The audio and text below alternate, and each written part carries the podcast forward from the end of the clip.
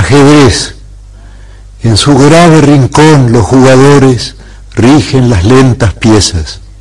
El tablero los demora hasta el alba en su severo ámbito en que se odian dos colores.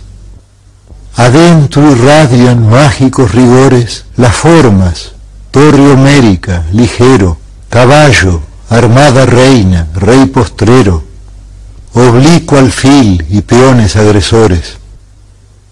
Cuando los jugadores se hayan ido, cuando el tiempo los haya consumido, ciertamente no habrá cesado el rito. En el oriente se encendió esta guerra, cuyo anfiteatro es hoy toda la tierra. Como el otro, este juego es infinito. Tenue rey, cejo alfil, encarnizada, reina, torre directa y peón ladino, sobre lo negro y blanco del camino, buscan y libran su batalla armada.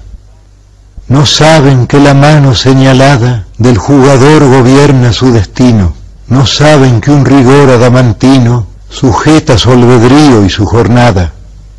También el jugador es prisionero, las sentencias de Omar de otro tablero, de negras noches y de blancos días. Dios mueve al jugador y éste la pieza.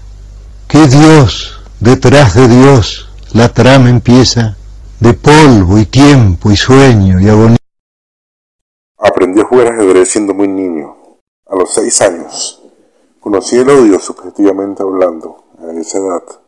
Lo conocí en el tablero. Allí dos colores se odian y la pelea es a muerte. El ajedrez fue mi compañero durante muchos años pero después de competir muchas veces y conseguir algunos menospreciados títulos, un día simplemente se hizo cenizas dentro de mí ese sentimiento de querer seguir jugando. Pensé en ese momento que habría algo más interesante allá afuera y que mi felicidad dentro del juego no podía depender de la derrota de una otra edad. Claro, ya reflejaba mi crianza, y el no querer beneficiarme de la tragedia de otra persona. Crecí en un lugar donde respiraba lectura, política, mucha política. Una familia con unos ideales en tanto utópicos. Lograr un país y un mundo mejor para todos. Un mundo construido a partir de las ideas de cambio. Y también aprendí que esas ideas no se matan, pero sí hay quienes asesinan a quienes las tienen Supe que yo era víctima de esos guardianes del status quo y en ese momento me refugié de nuevo en el ajedrez. Me daba o me da mejor esa tranquilidad de saber que también allí se disputan dos ideas contrarias en un entorno más seguro, al menos para mí. Hoy lo veo así, después de más de 20 años dedicado a este juego que también es arte, que también es ciencia y descubrí que desde la guerra del ajedrez se puede construir paz.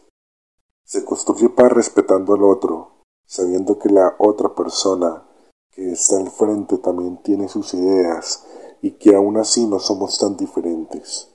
Aprendí que se puede construir una mejor sociedad enseñando que debemos pensar dos o tres veces mínimo cada acción, ya que nos puede conducir a un futuro no tan alentador y sin duda, y más importante, aprendí que el ajedrez también puede hacer a la gente muy feliz.